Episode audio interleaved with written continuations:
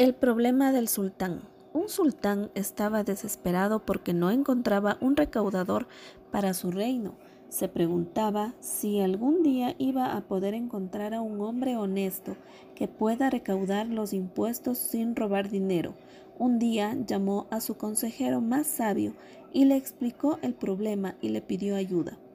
El consejero le pidió que publicara a los cuatro vientos que estaba buscando un nuevo recaudador y que él se encargaría del resto.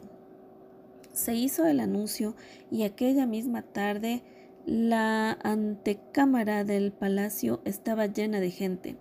Había hombres gordos con trajes elegantes, hombres delgados con trajes elegantes y un hombre con un traje vulgar y usado.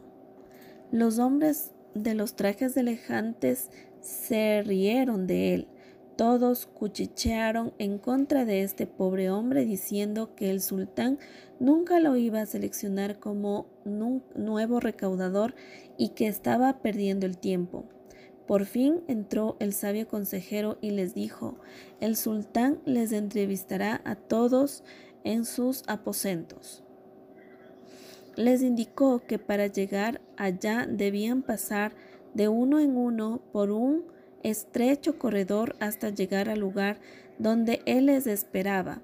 El corredor era oscuro y todos tuvieron que ir palpando con sus manos para encontrar el camino.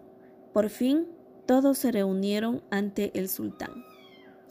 Cuando todos estuvieron delante del sultán, el sabio consejero le susurró al oído,